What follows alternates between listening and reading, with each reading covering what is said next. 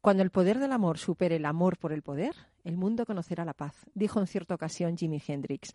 A pesar de que su carrera profesional solo duró cuatro años, es considerado uno de los guitarristas más influyentes de la historia del rock. ¿Estás en Rock and Talent?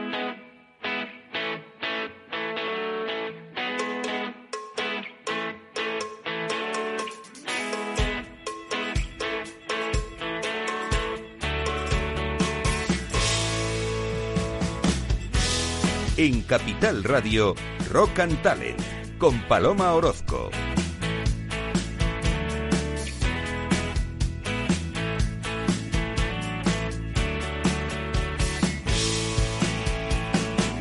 Bienvenido, bienvenido a Rock and Talent en esta mañana de Reyes increíble que estamos disfrutando aquí que todavía estoy esperando que me deis algún regalito. Carlos, César, José, nada, nada, ni un bombón me habéis traído, de el verdad. es ya os vale, ¿eh? presencia, guapa. Ya os vale.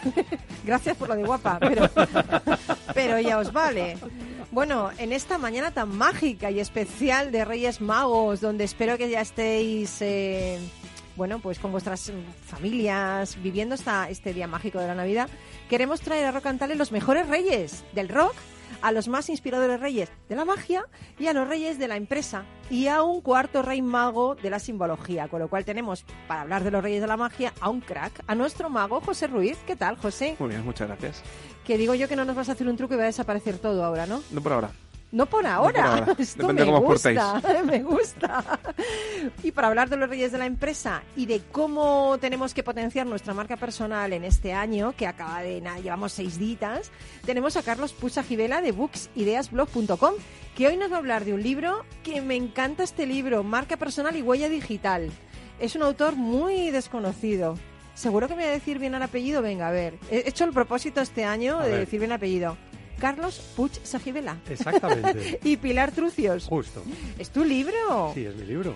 Pero qué bien, no lo sabíamos. Este es el regalo que nos traes. Claro, exactamente. Y luego eh, tenemos al cuarto rey, que muy poca gente sabe que hay un cuarto rey, César Espinel, nuestro sí. experto en mitología y Sí, sí, simbología. su historia salió a la luz hace relativamente poco en la vida, pero desde luego merece la pena ¿Y cómo se vamos llama? a contar su relato. ¿Cómo se llama? Se llama Artaban. Artaban, el magnífico, ¿no? Artaban. Casi.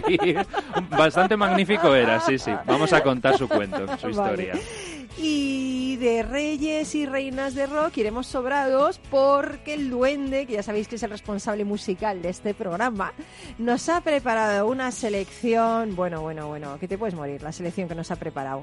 Así que comenzamos.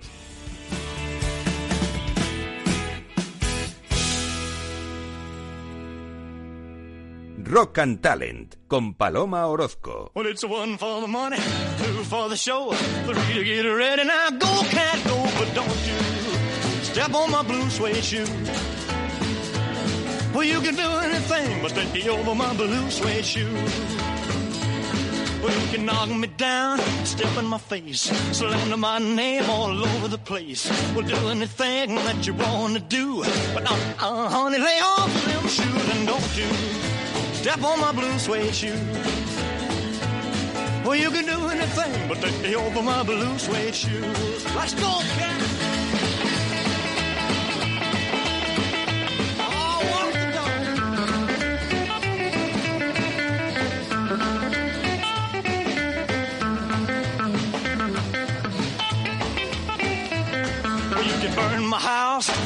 Steal my car, drink my liquor from an old fruit jar.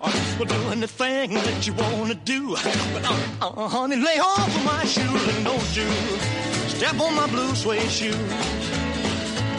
Well, you can do anything but me over my blue suede shoe. Rock it!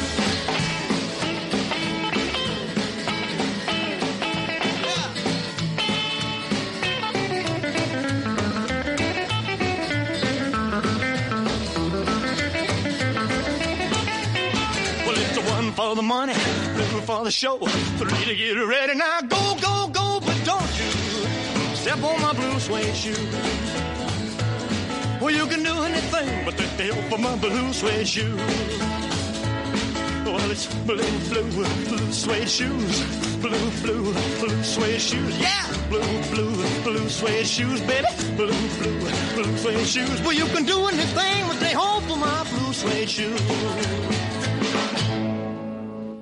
Bueno, bueno, bueno, bueno, que estaba yo aquí bailando, casi me pillan aquí todo el mundo bailando a Elvis, el rey del rock. El 8 de enero de 1946, Gladys Presley llevó a su hijo de 11 años a una tienda de música para comprar un regalo. El niño Elvis quería un rifle de juguete que costaba 28 dólares, pero su madre no podía permitírselo. Tras unos cuantos lloros, el dependiente de la tienda le convenció para que comprara una guitarra que valía 12 dólares. Si aprendes a tocar esta guitarra, es posible que algún día llegues a ser famoso, le dijo el dependiente. Aquellas palabras quedaron grabadas en la mente del pequeño, quien rápidamente se puso a practicar con el instrumento.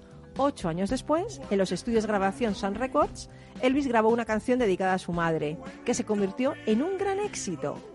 O sea, que este es nuestro primero rey del rock. Elvis Presley, está claro, ¿no? Esto lo tenemos claro, ¿no? Sí, sí, hasta aquí sí. Lo tenemos- De momento vamos bien. y de un rey del rock a otro rey de la magia, José Ruiz Mago. Aparte de muchas otras cosas, pero de momento vamos a decir que eres mago, ¿no? Por ahora sí. Estás siguiendo tus sueños. Estamos en ello, sí. Ya tenemos Oye, que, que tienes un ahí. espectáculo increíble que no me ha dado tiempo todavía a ir. Dime dónde es, que me lo voy a apuntar. Es en el teatro La Escalera de Jacob. La escalera de Jacob. Tenemos, está en Tirso de Molina, en Sí. Madrid. Está a una patada de sol. Y nada, tenemos ahora varias fechas en enero y la- con suerte pues seguiremos en febrero. Pero ¿dónde hay que meterse para coger las entradas? En atrápalo.com, una hora de secretos, se llama el espectáculo, y si no, pues en la web de la escalera de Jacob, ahí lo pueden encontrar, y si no, pues en mi Instagram también. Vale, José Ruiz, atrápalo. Atrápalo, sí, si pones ahí una hora de ¿Y de secretos, qué va? en ¿De qué va el espectáculo? Pues a ver, es un resumen, digamos, de los 16 años que yo llevo mm, estudiando los secretos y las trampas de los magos Anda. del pasado. Entonces, pues digamos que está formado por juegos que yo hacía cuando era pequeño, juegos que tiene me- menos tiempo de, de vida, digamos, y sobre todo, pues contar un poquito las trampas, secretos y historias de los magos de que a ver si te van a echar de la asociación esta de Harry Potter. No, no cuento tampoco nada, De na- Hogwarts. nada que no deba. Vale, No, no, vale, que, que vale. me dieron vale. otro día el carnet nuevo y no quiero perderlo. Vale, vale, vale. Oye, eh, te hemos invitado porque tú eres un crack hablando de otros magos también, de cosas que hacen y me gustaría decirte una frase que leí justamente anoche que decía eh, el escritor Paulo Coelho que la magia es un puente que te permite ir del mundo visible hacia el invisible y aprender lecciones de ambos mundos. Y a mí me gustaría que tú pues no aprender de ti hoy esas lecciones de grandes magos, ¿no? Para mí hay un rey de la magia que no sé si tú lo compartes conmigo que se llama Houdini. Sí. Entonces me gustaría que nos hablas un poco de. Houdini, de este Ju- rey de la magia. Houdini al final tiene algo y es que todo el mundo recuerda quién es, todo el mundo tiene un mínimamente ha oído quién es quién es Houdini y eso es muy importante, significa que eso hizo bastantes cosas bien. A nivel publicitario era un auténtico maestro, pero eh, a mí sobre todo me gusta destacar la labor académica que hizo Houdini con, con nosotros, con los magos. Houdini cuando era pequeño leyó un libro de Robert Houdin, que era un mago francés, y le gustó tanto ese hombre, esa figura de ese mago, que cogió el apellido, Robert Houdin, cogió Houdin, le añadió una I al final y dejamos que formó así su nombre artístico que le acompañó durante toda ¿A su que no vida. se llamaba así? No. Anda. Houdini, digo, el nombre artístico fue formado cogiendo el apellido de este mago francés. Y es curioso que luego al final de su vida artística, digamos, o sea, desde un principio se enamoró de Robert Houdin y luego al final publicó un libro que se llamaba Desmascarando a Robert Houdin, No me digas. en el cual tuvo que hacer una labor, digamos, académica muy importante de investigar muchísimo en muchísimos libros de historia para poder des- desmentir todo aquello que dijo Robert Houdin que era de su creación. Robert Houdin es considerado el padre de la magia moderna. Dijo que él tenía una serie de creaciones y juegos que eran de su, de su creación, que luego resultó pues que Houdini demostró que no era así. Entonces digamos que tuvo que investigar muchísimo para poder demostrar y desmentir al que era su maestro. Pero ¿y es verdad que en esa época los magos no se sabían vender bien? Y este no veas cómo se vendía, ¿no? Al revés, considero que los magos ¿Sí? se vendían de muchísimo. ¿Sí? Y muy bien, sí, Ah, sí. no el- sabía. Había un mago que se llamaba John Henry Anderson, que era por Houdini, dicho que era el mayor publicista de su época, incluso a nivel de Barnum. Además era amigo de Barnum, que era este de la película Gran Showman. Sí. Eh, ¿El del circo? Sí, pues era, de hecho, contrató a Henry Anderson en muchos circos y demás. El hecho de, de esos póster que ellos creaban, cómo empapelaban todas las calles, a nivel publicitario eran muy buenos. De hecho, había magos que estudiaban al pueblo al que iban a ir a actuar y en función de eso vendían las entradas. ¿A qué me refiero? Había un mago, no me acuerdo quién era, que en vez de vender entradas porque consideraba que el público no se las podía permitir, lo, era un pueblo pesquero, daba las entradas a cambio de, de peces, de pescado. Jolín, madre mía, qué listo. Ese tipo de cosas. Y entonces a mí, por ejemplo, me marca muchísimo los magos de esa época porque hacían cosas que eran, digamos, que hoy en día eran Pero impensables. Houdini convocaba a la prensa, ¿no? Cada vez que Sí. hacía ahí un- una ilusión. Sí, o sí, sea, de madre hecho, mía, qué tío. eh, hubo un accidente de tren y se metió ahí para luego al salir que la prensa le pillara diciendo, mira, se ha salvado de este accidente. ¿Qué me dices? Cosas así. Madre Sí, mía. era, era un genio. Oye, y luego hay uno que yo no sé si tú lo consideras un rey de la magia, que pero pero a mí me parece increíble mm, cómo hace desaparecer esas cosas tan grandes que es David Copperfield. David Copperfield ha sido, digamos, el mago con el que yo crecí. ¿Sí? Yo cuando empecé la magia, yo, yo por cosas de la vida cogí una baraja de cartas y practicaba en mi casa, pero al fin y al cabo cuando yo me metía en internet a ver vídeos era de Copperfield. Entonces Copperfield a mí lo que me, lo que me fascina es las historias que cuenta y el por qué hace los trucos. Tiene un, un efecto que se llama portal, que es que viaja en directo con alguien del público, viaja en directo a una playa de Hawái. Ya no es el cómo viaja, que también, Oye, José, esto lo hacemos tú y yo ahora. que es ¿eh? bestial, Por favor, te lo pido. Lo tenía pensado. El Día del Rey, por Dios. porque ya se lo digo. Lo que mola es el por qué viaja a esa playa de Hawái, que ya lo dejo por si alguien que lo quiere ver en YouTube. Portal, David Copperfield, es fantástico. Me lo está apuntando, ¿eh? Mm, Portal David. Copperfield era una cosa que a mí me, vamos, los pelos de punta y tengo la suerte de que pude verle en Las Vegas este verano y es el mejor espectáculo que he visto de lejos en mi vida. Es un auténtico maestro, Copperfield. ¿Y hay otro maestro más por ahí? Pues Copperfield, digamos, cambió la forma de ver la magia en el mundo. En mi caso, en España, Tamariz. Tamariz, Tamariz me encanta. Tamariz me gusta entretuvo mucho. a tantas generaciones y lo sigue haciendo y sobre todo también hay que agradecer muchísimo a Tamariz, es que todo lo que sabe, que es una fuente Mm. inagotable de... Y qué buen rollo tiene el hombre. ¿eh? Sí, sí, sí, sí. La energía que transmite es, es fantástica, a mí me encanta. Tamariz lo bueno que tiene también es que hay que agradecérselo es la labor que él ha hecho de transmitirnos an- al resto de magos, de compañeros, a través de sus libros, todos sus conocimientos. Hay magos, artistas que deciden no publicar nada y guardarse sus secretos por lo que sea. Tamariz, sin embargo, lo ha volcado todo en muchísimos libros y estamos muy agradecidos por eso. ¿Ese sería el tercer rey?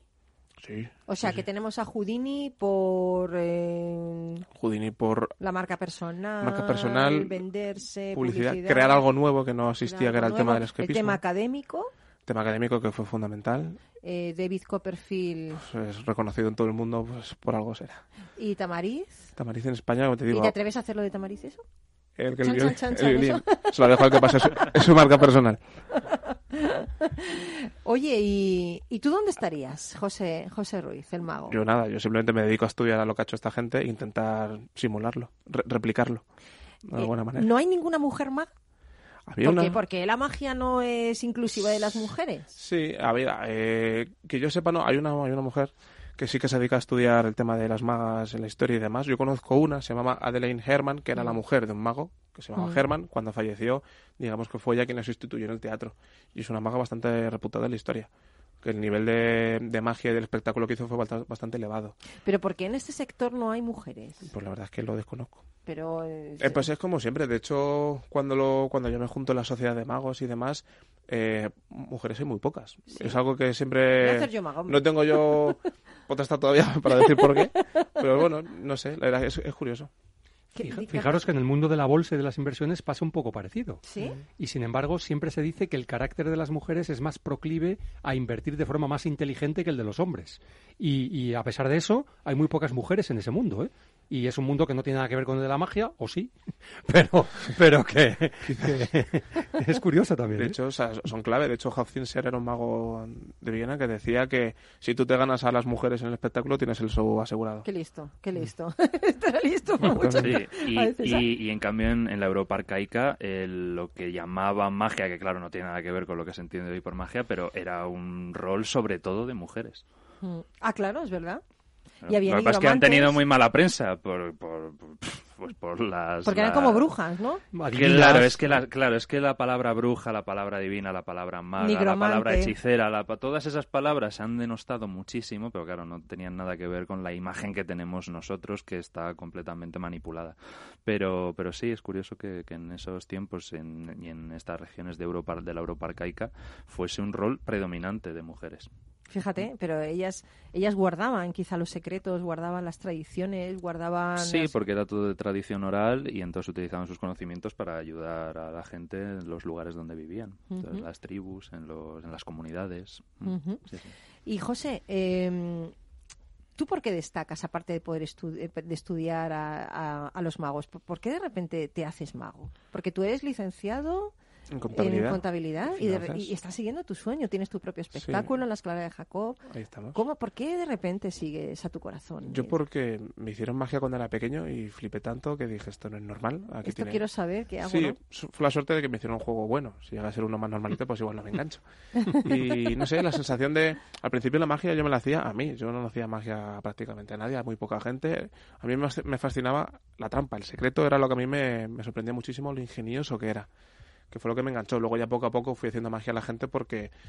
mm, Necesitas compartir, ¿no? Un Sí, poco. llega un punto que quieres compartirlo, que la gente vea lo que haces, que sobre todo ves que asombras y que se crea un buen rollismo, que a mí es lo que me gusta. De hecho, en el teatro eh, y los otros aspectos, pues me gusta que la gente se lleve una sensación de, de buen rollo al acabar el espectáculo. Aparte de que se han asombrado, se han reído, se han pasado bien.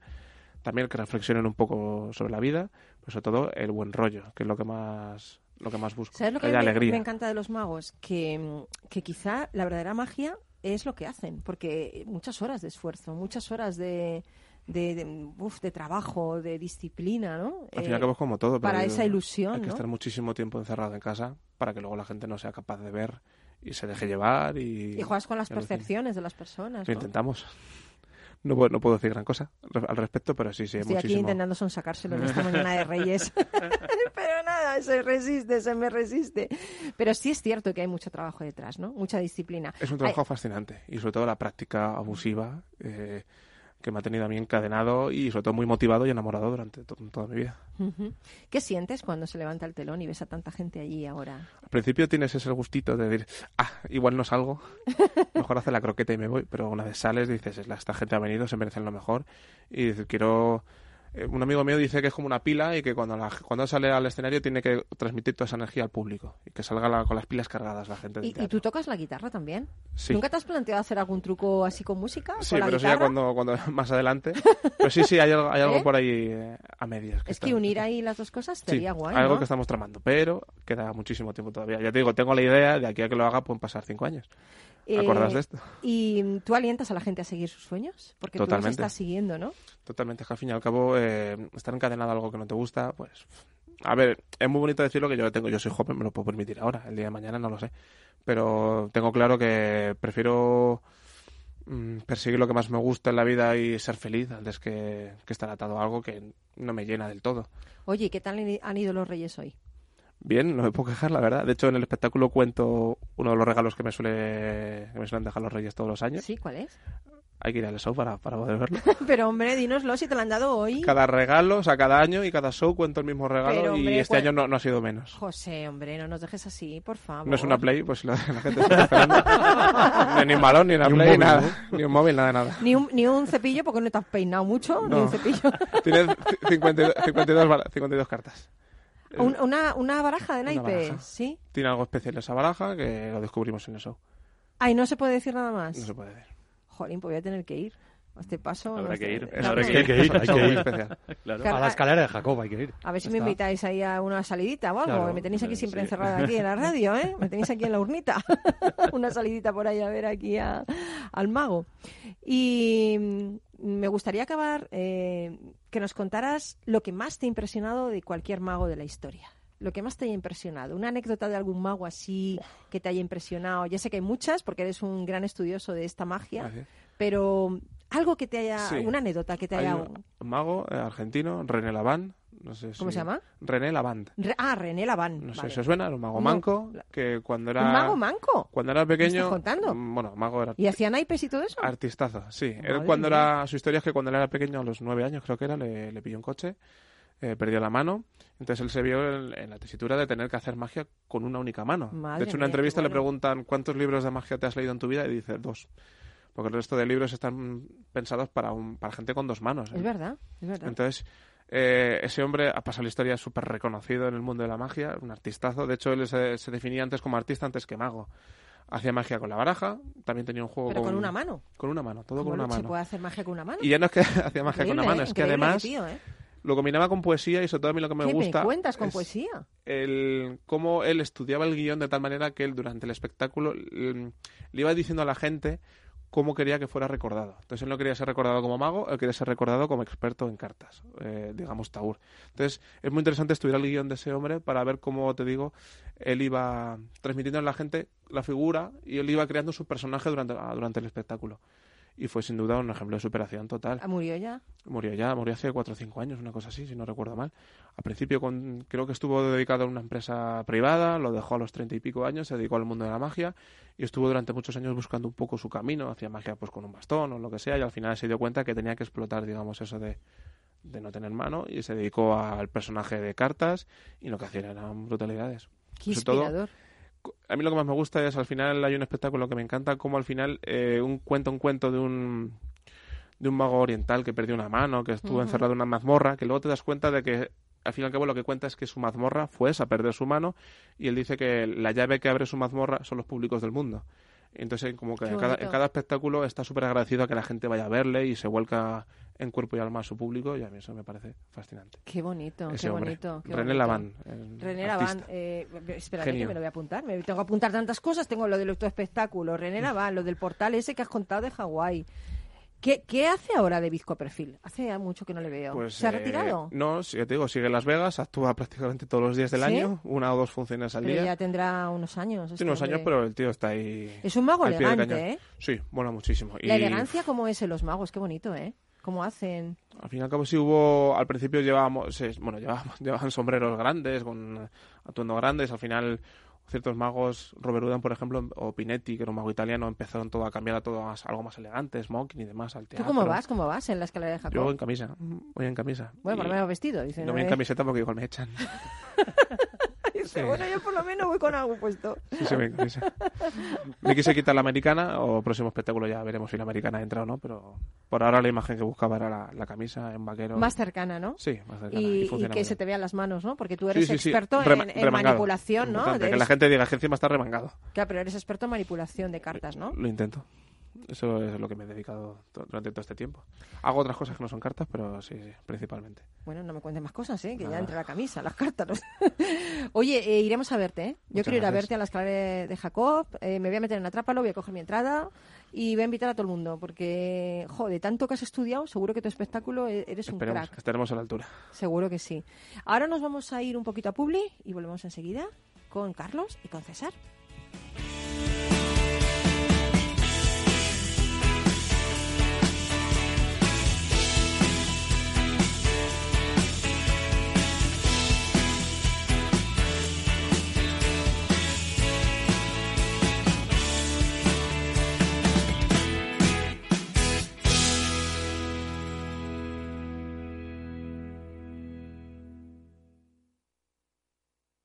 Cuando comenzábamos, en el año 95, no imaginábamos que 20 años después más de 100.000 personas utilizarían nuestras herramientas de inversión. En cada nuevo reto que emprendemos ponemos lo mejor de nosotros mismos. En VisualChart queremos avanzar y por eso hemos lanzado nuestra propia agencia de valores, Esfera Capital. Esfera Capital, un broker de inversores para inversores.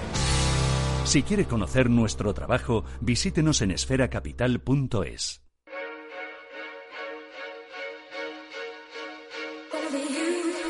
Acciones, bonos, divisas, derivados, CFDs.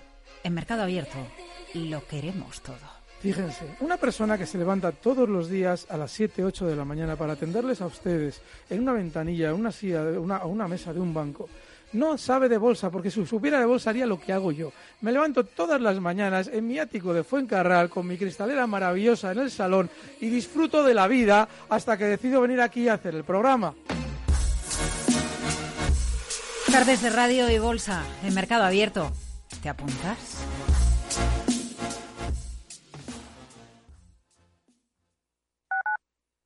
Capital Radio Madrid 105.7.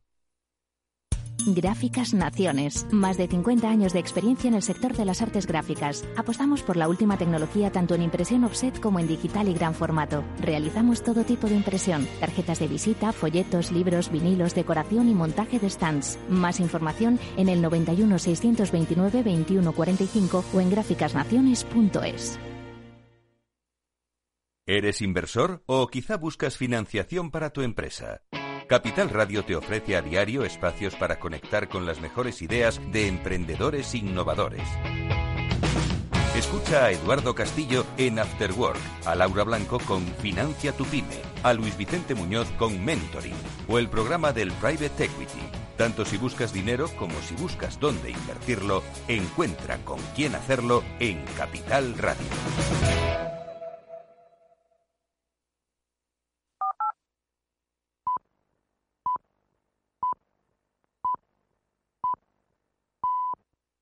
Rock and Talent con Paloma Orozco.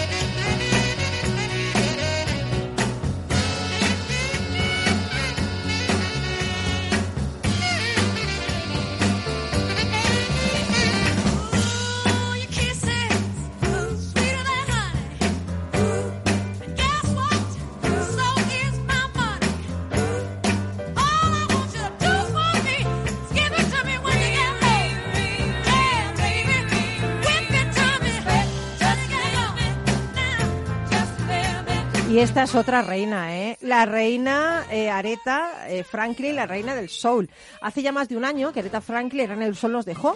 Fue la primera mujer en ser introducida al Salón de la Fama del Rock and Roll. Al final de la década de los 60, durante una presentación en un teatro de Chicago, el DJ Pervis Span presidió la ceremonia en la que colocó una corona en la cabeza de Aretha y la bautizó como la reina del soul. Y ese fue su apodo de ahí en adelante y además que muy merecido, creo yo, ¿eh? ¿Qué hay que hacer para convertirse en un rey en los negocios, Carlos Pucha Gibela? Realmente yo diría no un rey en los negocios, sino Una un rey, reina. un rey de, o reina de ti mismo.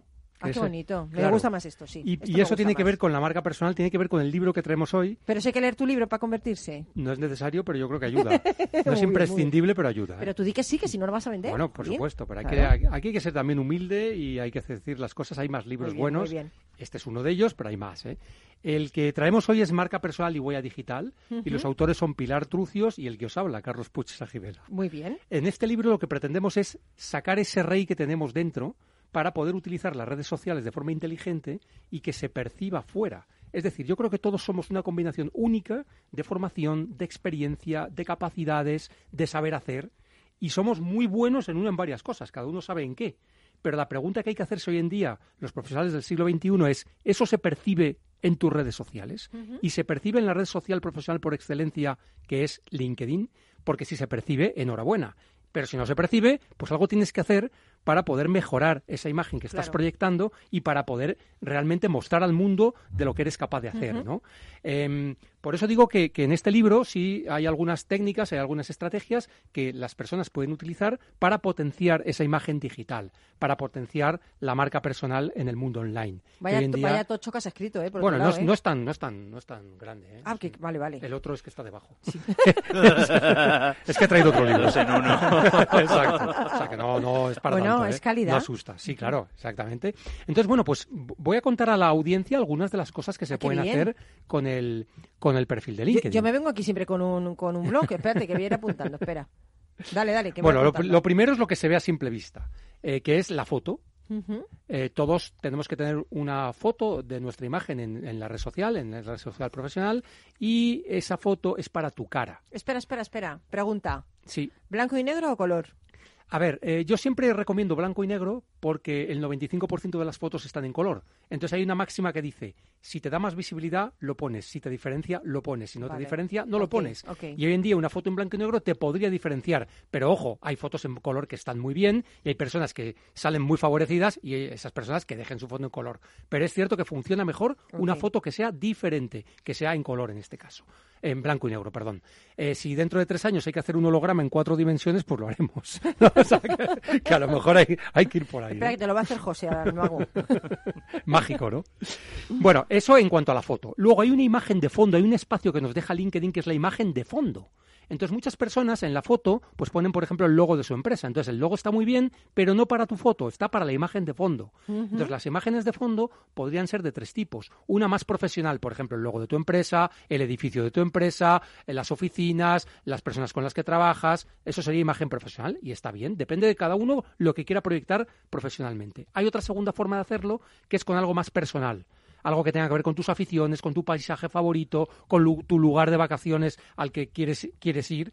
Yo, por ejemplo, tengo en mi foto de imagen de fondo una imagen del ballet Bellart, que soy súper fan de un ballet Y- moderno. Y, yo las- mi espada samurai. Claro, entonces eh, eh, ahí sería una simbología que a ti te dice algo, que te representa. Y luego hay personas que ponen a lo mejor un lema, una frase que les inspira o que representan un poco su personalidad. Y sus Todo eso valores, está- ¿no? También. Exactamente, todo eso está bien. Cada uno tiene que sentirse representado, pero siempre tienes que proyectar algo porque si lo dejas vacío es muy triste. Es la imagen genérica en color azul y eso no dice nada ni transmite nada. O sea que aprovechemos esa imagen de fondo. Y por último, eh, voy a contar lo que se llama el titular. El titular es lo que viene debajo de nuestro nombre. Entonces yo siempre digo que el perfil de LinkedIn debe ser como una noticia periodística. El titular debe... Como un debe- escaparate, ¿no? bueno, debe, debe impulsarnos a leer más, a, a saber más sobre, en este caso, sobre esta persona, sobre uno mismo, pero para leer eh, el subtítulo, para leer el primer pá- párrafo de la noticia, el segundo párrafo, pues así sería el titular de nuestro perfil. ¿Qué suele poner la gente en el titular? Su puesto, su empresa. Entonces, ¿eso está mal? No, no está mal, pero es aburrido. Y desperdiciar ese Claro, porque espacio, es- ¿no? Exacto, porque es lo que pone todo el mundo. Entonces, como es lo que pone todo el mundo, no te diferencias. Y para diferenciarse, lo que hay que poner es una o dos frases que al final transmiten eso en lo que somos únicos, eso en lo que somos muy buenos, los problemas que resolvemos, cómo servimos a ¿Cómo, nuestros. cómo pone el, ¿Qué pone el tuyo? Eh, en el mío es un poco, es, un- es una combinación de que em, de mis características profesionales, soy CEO, soy directivo multisectorial porque conozco 15 sectores y luego pongo una frase que creo que me caracteriza personalmente, que es experto en hacer que las cosas sucedan. Entonces, bueno, pues eso es un poco como yo me siento bien. y lo que proyecto. Y hay veces que he recibido propuestas o mensajes gracias al titular. Claro. Porque es un poco Dice, diferente. te contrato para que, para que sucedan las cosas. Claro. A ver. Exactamente. Entonces, cada uno tiene que pensarlo y esto es muy personal y hay que consultarlo y a lo mejor hay que hacer sí. varias versiones. Y luego en el extracto o en el acerca de, que ahora lo han cambiado el nombre en LinkedIn, se llama acerca de, la gente suele poner el resumen de su trayectoria profesional, que tampoco está mal, pero yo pondría lo que sería la propuesta de valor como profesional. ¿Qué problemas resolvemos? ¿Cómo servimos mejor a nuestros clientes internos o externos? ¿Realmente qué aportamos a las organizaciones que nos contratan? ¿Mm? Y eso es lo que tendría que estar puesto en el extracto. ¿Mm?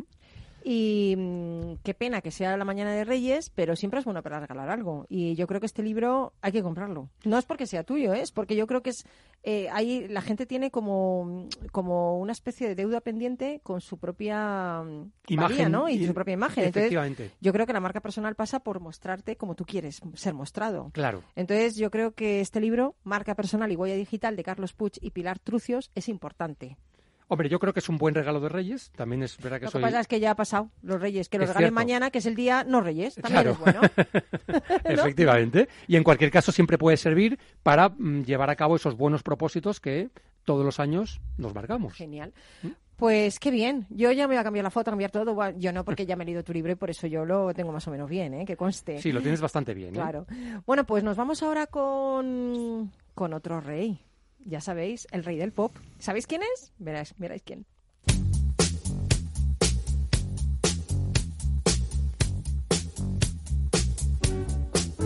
Rock and Talent, un programa para ti, para compartir, para sentir, con Paloma Orozco.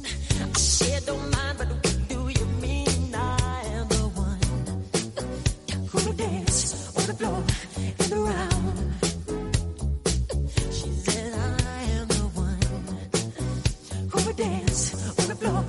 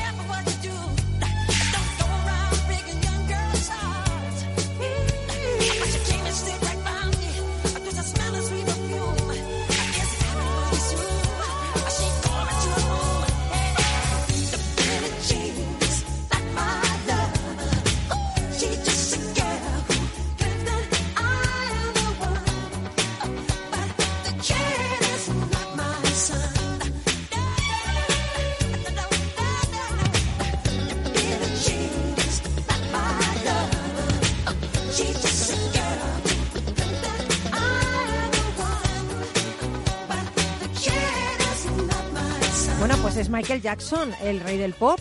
Eh, después de que Thriller, su sexto disco en solitario, fuera un gran éxito en 1982, Jackson comenzó a ser llamado el rey del pop. Durante mucho tiempo, Thriller fue el mayor éxito de ventas de la historia, rompió las barreras raciales en la industria de la música, llevó la innovación no solo a la música, sino a la industria de los vídeos musicales. Fue el artista musical más exitoso de todos los tiempos. Este es nuestro tercer rey mago de hoy. Pero todavía hay un cuarto rey. Había un cuarto Están rey. Melchor, Gaspar, Baltasar y Y Artaban. Cuéntanos, César Espinel, mitólogo y, experto en simbología. Pues el, efectivamente el cuarto rey mago se llama Artaban y es el protagonista del cuento navideño The Other Wise Man, es decir, el otro rey mago, escrito en 1896 por el teólogo presbiteriano estadounidense Henry Van Dyke. Según el relato, Artaban también tenía intención de dirigirse a Occidente guiado por la estrella para adorar al niño Dios y había acordado marchar junto a sus compañeros Melchor, Gaspar y Baltasar. Entonces el figurat de la ciudad de Borsipa, en Mesopotamia, era el punto de encuentro e inicio de la travesía conjunta. Hacia allí se encaminó Artaban con un diamante de Méroe, una ciudad de Sudán, un fragmento de jaspe de Chipre y un fulgurante rubí de Sirte, en Libia, como triple ofrenda al recién nacido.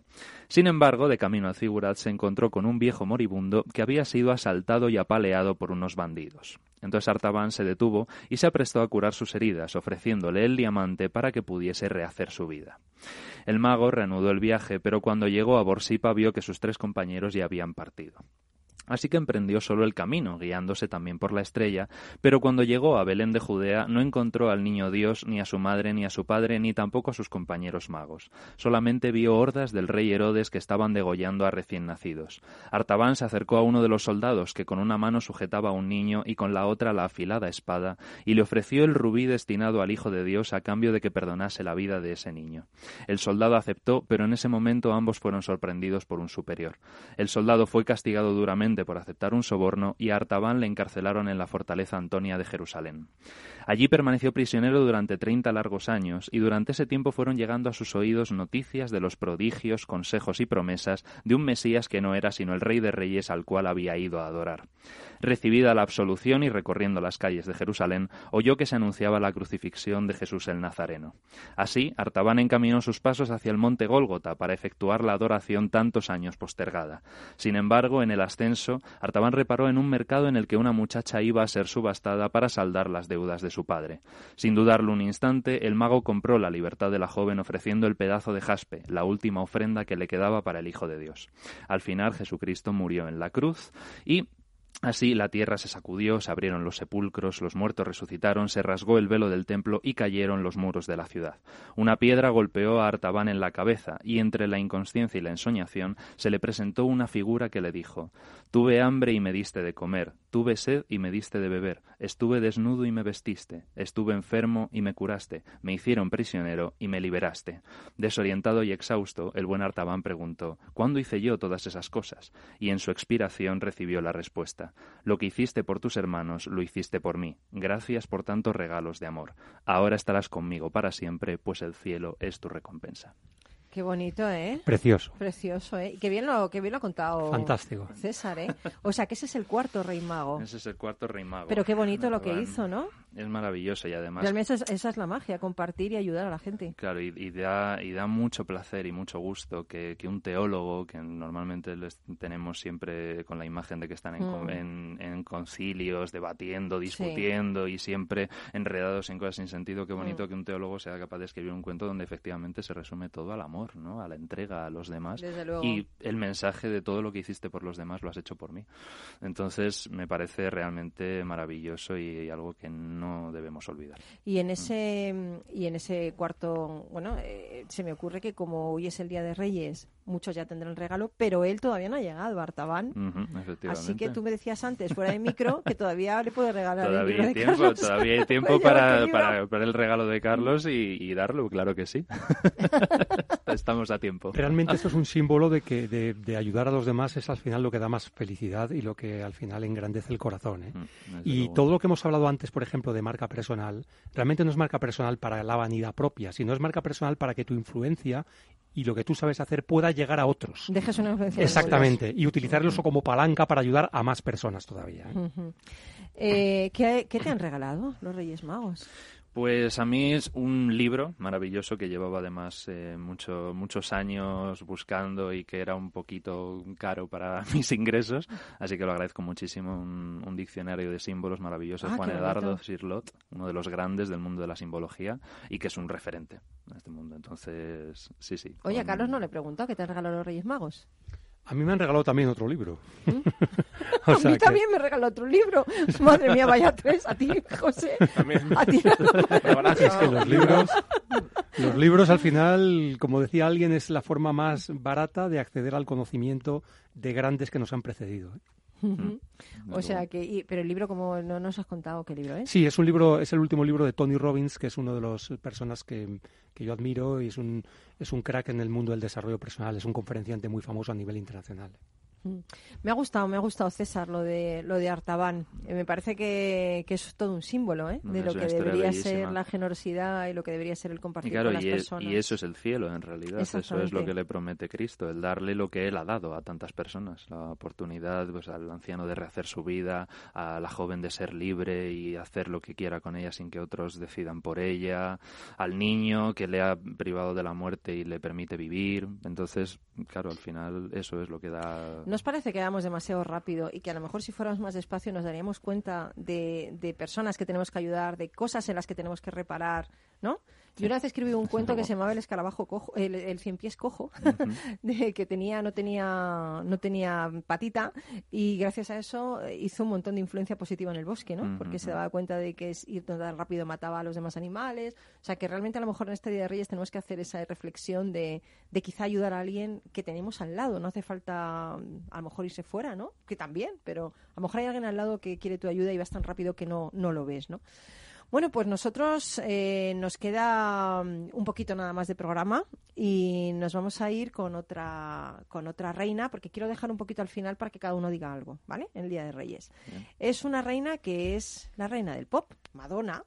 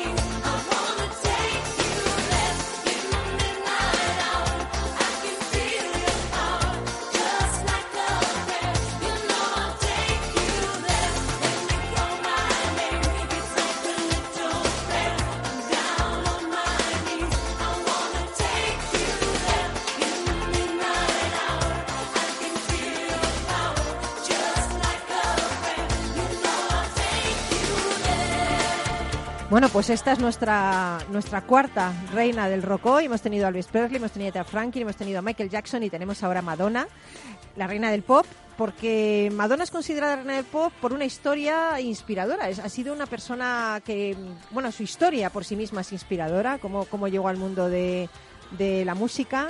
Pero ha revolucionado, ha revolucionado la estética, eh, la cultura del pop de los años 80. Ha sentado las bases para nuevas generaciones de mujeres solistas como Beyoncé, Adele, Rihanna y Lady Gaga. Una carrera de más de 40 años sostenida por su talento, constante renovación y su provocativa forma de hacer las cosas, ¿no?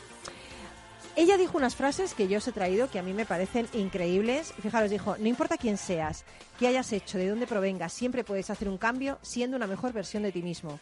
Todos caemos al suelo en algún momento. Es la forma en que te levantas el verdadero desafío, ¿no es así? La mayoría de la gente no sabe lo que es el verdadero amor. El verdadero amor es incondicional. Si tu alegría se deriva de lo que la sociedad piensa en ti, siempre estarás decepcionado. No me gustan las etiquetas, te limitan y yo no quiero límites. No me arrepiento de nada, todo lo que hice marcó un paso en mi vida, sin eso no sería lo que soy hoy. No creo que se pueda ser verdaderamente amado hasta que uno sepa conocerse y amarse a sí mismo. Hay mucha gente que tiene miedo de decir lo que quiere, por eso nunca lo consiguen. Al menos mi jaula está llena de luz. Solo el amor puede durar. Estas son frases de esta mujer muy vilipendiada, muy criticada por sus historias personales, pero creo que se ha ganado el hacer de su vida lo que quiera, como cada uno de nosotros. Bueno, me gustaría despedir el programa con algo que queráis decir en este Día de Reyes, mágico Día de Reyes. Así que empezamos por Carlos. Perfecto, pues mira, en este Día de Reyes que hemos hablado de Reyes Oye, de la música... el rey eh, en este día de satisfacción y no sé qué. No, hombre, no, espero que no. Por- me llena de orgullo y satisfacción. Bueno, pero hay algunos reyes de los que no hemos hablado. Y son los reyes a los que normalmente va dirigido este día, que son los niños. Ah, sí, es Entonces yo creo que hoy es un día en la que los niños están ilusionados, reciben sus regalos con toda, con toda la emoción y yo creo que es el día para ellos y para pensar en ellos y para que, bueno, pues para que puedan disfrutar y, Perfecto. y de, de su inocencia y de sus Muy regalos. bien. César. Pues sí, yo también lo suscribo con la idea de, de la ilusión, de la felicidad y del compartir también. El, el relato del que hemos hablado también es para que lo contemos a todos los seres queridos, para que se divulgue, para estar con la familia, ¿no? con la gente que, que realmente está ahí, que queremos, que nos quiere y bueno, y compartir estos momentos que tristemente en este mundo loco en el que vivimos mm, es difícil sacar esos momentos de encuentro. Entonces Y es que una buena ocasión. eso es el regalo, estar con la gente que, Desde te- luego, que- que eso es quieres y que te quiere, el ¿no? regalo último, No por importa si has tenido más o menos regalos, si los reyes ahí te han traído más o menos regalos. La verdad, el verdadero regalo es eso, ¿no? juntarte con la gente. Es genial. Y yo estoy esperando que, que José me lleve en ese portal a Hawái. me lo ha prometido. Quiero irme a Hawái. Creo que va a costar. ¿Cómo que va a costar? Pero vamos a ver, pero vamos a ver. No, no, no, no. Yo, mm, en fin, yo creo que me quiero ir a Hawái contigo en ese portal. Entonces, bueno, tu último, tu último deseo en este Día de Reyes. Bueno, para los más pequeños y para el pequeño que llevamos dentro. Ah, qué bonito. Eh, la vida reparte las cartas, pero nosotros las jugamos. Y bueno, que nadie nos diga lo que podemos o lo que no podemos hacer. Qué bonito. Y además las cartas las jugamos, pero los magos además lo hacen de forma ilusionante. Las juegan de forma ilusionante. Eh, le de atraer un poco más de, de ilusión y de verdad al mundo. Meteros, de verdad merece la pena. Yo ya he visto el espectáculo de él eh, en otros momentos, en otras ocasiones. Merece la pena. Escalera de Jacob. Meteros ahí en Atrápalo, buscarle José Ruiz mm, con ese espectáculo que se llama. Una hora de secretos. ¡Ay, qué bonito! Una hora de secretos. Duende, dinos algo, dinos algo. Yo lo transmito, dinos algo por Reyes. ¿Qué te han echado a ti los Reyes? Duende musical. Música, música, hombre, no podía ser menos. Bueno, pues nos vamos. Sabes que volvemos contigo el próximo lunes. Estaremos aquí al pie del cañón. Y te deseo que seas muy feliz, que hagas muy feliz a la gente. Y ya sabes que el verdadero regalo siempre eres tú. Date un poquito más a los demás. Te queremos, amigo, amiga. Nos volvemos a ver, ¿eh? Chao, hasta luego.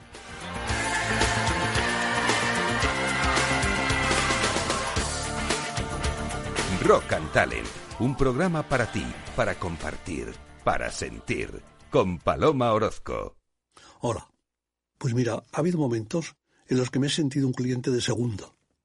Muchas veces, las entidades de ahorro tradicionales se han guardado bajo la manga los mejores productos financieros para los grandes patrimonios. Y esto, si te digo la verdad, no me parece normal. Por eso, Finanvest es revolucionario. Los mejores fondos de inversión a mi alcance y al de todos, porque te da más rentabilidad por tus ahorros gracias a sus bajas comisiones porque no tiene letra pequeña, porque no se guardan ases en la manga. Lo normal. Entra en finambest.com y descubre que lo normal es extraordinario. Lo normal es Finambest. Ya no estamos en la era de la información, estamos en la era de la gestión de los datos y de la inteligencia artificial. El tratamiento inteligente de estos datos proporciona un valor enorme a las empresas en sus procesos de negocio. En Piper Lab ayudamos a nuestros clientes a tomar decisiones de negocio basadas en datos. Escúchanos todos los lunes a las 10 y media de la mañana en el espacio de Big Data de Capital, la Bolsa y la Vida. Si quieres entender mejor todo lo que rodea a nuestro sector alimentario, tienes una cita en La Trilla. Un gran equipo de especialistas te acercará a la actualidad económica y política desde el campo hasta la mesa. Conocerás sus principales innovaciones sin olvidar las producciones más tradicionales. Los sábados de 8 a 9 de la mañana con Juan Quintana, La Trilla de Capital Radio.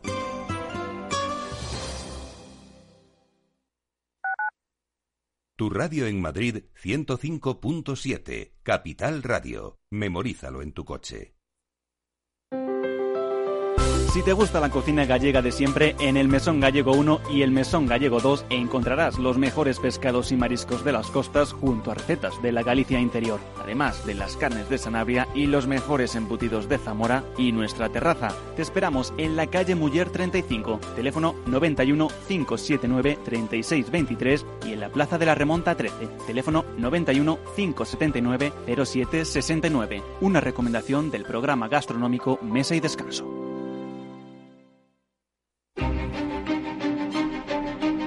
¿Por qué dicen que un poco de inflación es buena? ¿Se pagarán algún día los millones de deuda que se generan cada minuto en el mundo? ¿Qué hay de real en la economía financiera? Dinero quiere dinero, yo no lo quiero para. Por reyes y presidentes, con la carita cortada. Respuestas y dinero. Mucho dinero. Te espero cada tarde de tres y media a seis y media con el mercado abierto. ¿Te vienes? Tiene libre dinero, teniendo, teniendo, teniéndolo. And believe me, it will be enough. Disfruta de la mejor cocina gallega en Montes de Galicia. Todo un clásico moderno en el barrio de Salamanca. Disfruta de la variada dieta atlántica, de las mejores carnes y pescados tratados con respeto y transparencia y regados con una de las mejores bodegas de la zona. En grupo, en familia o en pareja, Montes de Galicia te ofrece el espacio perfecto en cada ocasión. Ahí donde estás ahora, ahí donde nos escuchas, aquí estamos cerca de ti. Quienes hacemos Capital Radio te deseamos una feliz Navidad.